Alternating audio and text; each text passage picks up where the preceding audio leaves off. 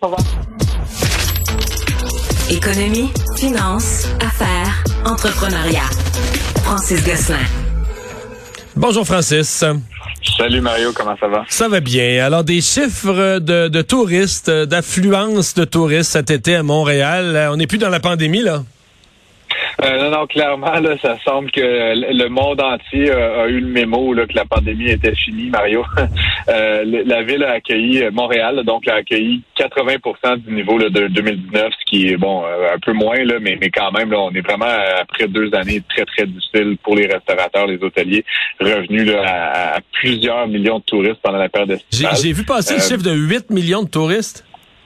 Ouais, moi j'ai vu 5 plus 2, là. En fait, c'est une guerre de chiffres, là, puis ça dépend comment on qualifie un tourisme, mais vraiment les touristes étrangers, là, on parle de 5 millions de personnes, puis en tout, effectivement, ce serait 8 millions de personnes qui auraient euh, visité. Mais, là, 8 millions, euh, quand 8 millions, quand quelqu'un de, de Saint-Hyacinthe va à Montréal un soir pour un, show, ça compte-tu, ça? je, je, pense que s'il fait une nuitée, Mario, dans un hôtel, oui. Ah, OK, OK, je comprends. Après, il faudrait se demander, moi j'habite à Saint-Lambert, mettons, quand je vais à Montréal, est-ce que je suis un touriste? ouais, c'est ça, là. C'est tout ça, là. Euh, voilà, non, mais je pense qu'effectivement, là, quand il y a des nuitées d'inclus, etc., on peut effectivement qualifier de tourisme, donc quand il y a plusieurs activités là, dans, dans le monde. Mais dans, grosso modo, 5 millions de touristes étrangers, ce qui est excellent. Euh, et puis, euh, c'est vrai aussi, là, on parle beaucoup de, de, tourisme, donc des gens qui viennent dans les musées, voir les cathédrales et les places publiques, etc., mais aussi du côté des voyages d'affaires, là, on note une augmentation très très, très, très significatif. Ça a été complètement Mais ça, c'est ça que j'allais dire. Ça, c'était tombé à zéro ou à peu près zéro. Là. C'était vraiment l'idée de faire un, un congrès au centre des congrès avec 2000 personnes qui s'entassent dans des conférences. Ça, ça, à 2020-21, c'était tombé à zéro. Là, ça reprend, selon ce que je comprends. Et ça, est-ce que ça va revenir un jour au niveau pré, euh, pré-pandémie? Parce que j'entends d'autres qui disent, moi, j'ai des gens je connais qui, sont dans des secteurs il y a pas mal de congrès puis qui disent, ah, les compagnies se sont rendues compte d'envoyer du monde dans des congrès. Ça coûtait cher. Le monde faisait le party. C'est pas si utile que ça. Tu sais que ça, ça peut-être ça reviendra jamais pareil, là. Mais en fait, il y a deux choses, Mario, dans ta question. La première, c'est en termes de nombre de personnes, effectivement, ça risque d'être difficile. Un, il y a l'enjeu de coût que tu évoques, mais aussi, il, pourrait y avoir le même nombre d'événements qu'il y avait euh, dans le passé. Malheureusement, il y a encore des gens là, qui soit qui craignent ou qui ont des difficultés à voyager ou qui carrément préfèrent ne plus jamais sortir de chez eux. Euh, fait que pour cette année, on parle de 60% du nombre de personnes. Euh, il n'y a pas tant moins d'événements, c'est juste que les événements attirent moins de gens parce que, ben, comme je le disais, une préférence pour rester à domicile. Il y avait aussi, jusqu'au 1er octobre, encore quand même pas mal d'obstacles au voyage international. Mario, tu sais, donc, euh, le fédéral vient tout juste de lever les derniers obstacles. Ouais, un, congressiste, un congressiste allemand non vacciné, là, euh, c'était plus compliqué de venir au Canada. Non, c'est ça. Puis, puis même, même vacciné, moi-même, Mario, j'ai eu la chance de voyager en Europe, puis donc j'ai choisi aléatoirement. Fait que, ton voyage qui déjà fait comme, tu sais, le taxi pour s'en aller à l'aéroport là-bas, prendre le vol, revenir, quand tu arrives à destination, c'est le bordel des aéroports, tu es sélectionné pour un test aléatoire. Ça finit que ton voyage il dure 14 euh, heures. Là, à un moment donné, ça n'a juste pas de sens. Fait que je pense que ça en décourageait plusieurs là, de venir au Canada. Ben maintenant, ça s'est levé également. Fait que ça se pourrait qu'on. Puis il y a beaucoup de gens qui parlent de genre de en anglais le revenge tourism, là, espèce de venir beaucoup plus dans des destinations comme Montréal parce qu'on s'en est tellement ennuyé. Fait qu'il y a aussi ce phénomène-là de gens qui ont fait beaucoup d'épargne pendant la pandémie parce qu'ils sortaient pas de chez eux, que là, soudainement, ils ont envie beaucoup de voyager. Fait qu'il peut y avoir ce phénomène-là, tu sais, où il y a plus de fréquences d'un plus petit nombre de personnes euh, qui se déplacent là, en, mode touriste. Là. Fait qu'on va voir ça dans les prochaines années, mais en tout cas, ça a été un, année, euh, un été extraordinaire là, pour les hôteliers, les restaurateurs, puis on espère que ça va se poursuivre dans la nouvelle année 2023 également pour ces gens-là les années 2020 et 2021. Dès qu'on parlait crypto-monnaie, on parlait de gens qui avaient fait des fortunes. Euh, 2022, c'est la catastrophe de toutes les façons. D'abord, la, baisse de valeur des crypto-monnaies qui est euh, absolument spectaculaire. Et en plus, ben, toutes sortes de, de problèmes, de, de scandales. Effectivement, ben là, ce qu'on apprenait aujourd'hui, euh, Mario, c'est que la plateforme Bitrex, là, qui est un des principaux concurrents de Coinbase, que beaucoup de gens connaissent, qui permet dans le fond de transiger des crypto-monnaies, en acheter, en vendre, les échanger entre elles, les ramener aussi en dollars US, en dollars canadiens. Euh, ils ont été sommés de payer euh, une petite amende, Mario, de 54 millions de dollars US. ça fait pas loin de 75 millions de dollars canadiens pour essentiellement avoir facilité du blanchiment d'argent. excuse, excuse, excuse, arrête un peu. Faut que je fasse le saut, là. Je vais faire le saut. Fais-le. oh! donc, les cryptos auraient été utilisés pour du blanchiment d'argent. Oh! on, savait ça, mais. Qui aurait imaginé un tel scénario? la nouvelle, Mario, c'est quand même que les autorités. Euh, ah, on fait quelque chose. OK, OK, OK, là, je comprends. ouais, ben, c'est ça. Là. on a des preuves irréfutables. Mais... On a des virements euh, ciblés non, mais pour vrai, même dans les films, n'importe quoi, là, quand ils font un enlèvement, n'importe quelle émission de série de TV, un enlèvement, tu sais, tu ah, faut que tu payes en bitcoin. c'est, c'est même acquis là, dans la culture populaire que c'est la façon de faire des, de se faire payer pour des criminels. Je sais pas, là, c'est un peu comme terrible. Ouais, mais la différence, Mario, euh, avec justement, c'est que quand tu te fais payer en Bitcoin, éventuellement, il faut que tu fasses de quoi avec tes Bitcoins ou tes, tes Ethers, etc.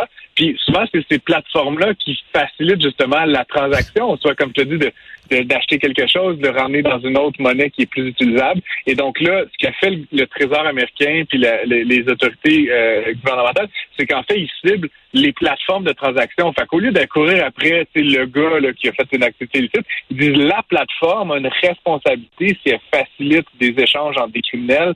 Ou là, il était question d'affaires à Cuba, en Iran, au Soudan, en Syrie, en Crimée, là, qui est la région euh, ukrainienne qui a été annexée par la Russie. Tous des territoires où les États-Unis disent on peut pas faire des affaires. Ben, euh, Bitrex, évidemment, a été euh, ciblé, là, puis on a prouvé qu'il y avait eu plein de transactions illicites qui avaient été faites. Fait que dans le fond, c'est pas quelque chose qu'on apprend, mais là, l'amende, 54 millions, Mario Bitrex, l'année dernière, a fait 60 quelques millions de dollars de revenus. Oups, ouais. Une année complète de revenus de pénalité. Euh, c'est rare qu'on voit ça en ratio là, à cette hauteur-là. Et donc, euh, Bitrex est fortement pénalisé. Comme tu parlais là, des cryptos qui s'effondrent, le Bitcoin a continué là, depuis une semaine à, chuter. On est passé sous la barre du 19 000 US. Euh, c'est la valeur que ça avait là, fin 2019. Là, fait qu'il y a eu comme un gros... Euh, grosse montée complètement folle pendant la pandémie, mais là, c'est vraiment un effondrement. Quelqu'un qui les a achetés, mettons quelqu'un qui s'est acheté, euh, ben, j'allais dire un bitcoin ou un, dixième d'un bitcoin, au sommet, c'est quoi au sommet? Ça a monté jusqu'à 60... 69, 63? Ah, ça dépend en dollars canadiens, en dollars US, mais en dollars US, c'est 62 63 000 dollars US, ce qui est comme 80 000 dollars canadiens.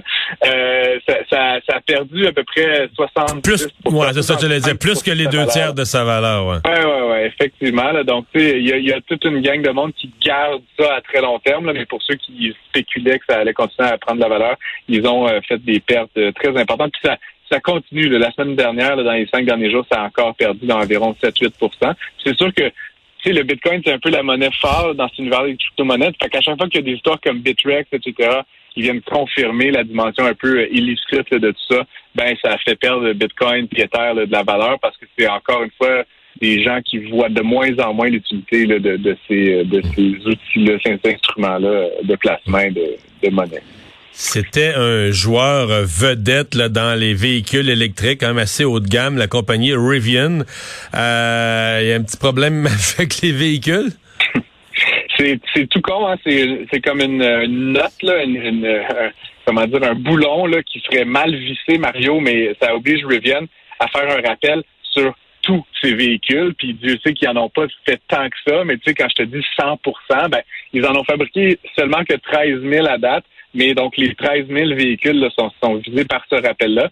C'est très niaiseux, il faut venir euh, torquer un petit peu la, la noix puis, puis renvoyer le véhicule sur la route, mais ça va être hyper compliqué pour le manufacturier qui déjà... Ouais, parce qu'il n'y a pas de garage, il y a pas de garage dans tous les villages. Hein? non, non, c'est ça, exactement. Honnêtement, euh, je te dis juste l'aspect logistique de ça va être... Mais sérieusement, y a, mettons, il y en a-tu au Québec? Je pense que j'en ai jamais vu un.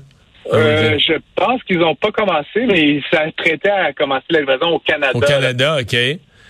c'est quand même des véhicules, Mario, qui se vendent là, les moins chers, 100 000 US. Fait qu'on parle de 130 000 canadiens, plus taxes. Ça, c'est vraiment pas beau. Là, comme tu sais, qui est de 10 Fait que, au minimum, tu vas payer, là, grosso modo, 150, 160 000 ton auto. Puis, c'est, encore une fois, c'est pas le modèle full equip. Là, fait que c'est quand même pas pour toutes les bourses, mais on risque d'en voir. C'est quand même des très, très beaux véhicules, on va se le dire. Et là, euh, comme le dit, là, ils avaient entré en bourse, je pense, à 125 ou à 130 dollars US.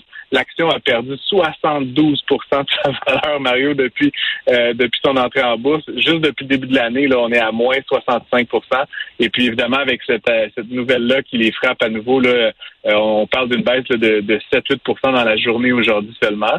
il faut rappeler que Rivian, en plus de produire des pick-up puis des SUV, ils ont aussi une commande de 100 000 euh, van euh, qui est provenu d'Amazon, euh, qui voudrait utiliser des véhicules comme ça électriques pour livrer là, le dernier kilomètre, vraiment jusqu'à votre porte. Et puis évidemment, Amazon, ils les attendent depuis plusieurs années, leur mini-fourgonnette. donc c'est une compagnie, une belle compagnie, mais qui, comme, qui montre encore une fois comment c'est compliqué de se lancer dans, dans ce mode un peu start-up industriel. Là. Fait que, euh, on leur souhaite la meilleure des chances. Puis comme ça vise pas nécessairement des Canadiens, mais ces véhicules-là vont arriver bientôt sur nos routes. Fait qu'on hmm. on, aura peut-être la chance d'en voir quelques-uns.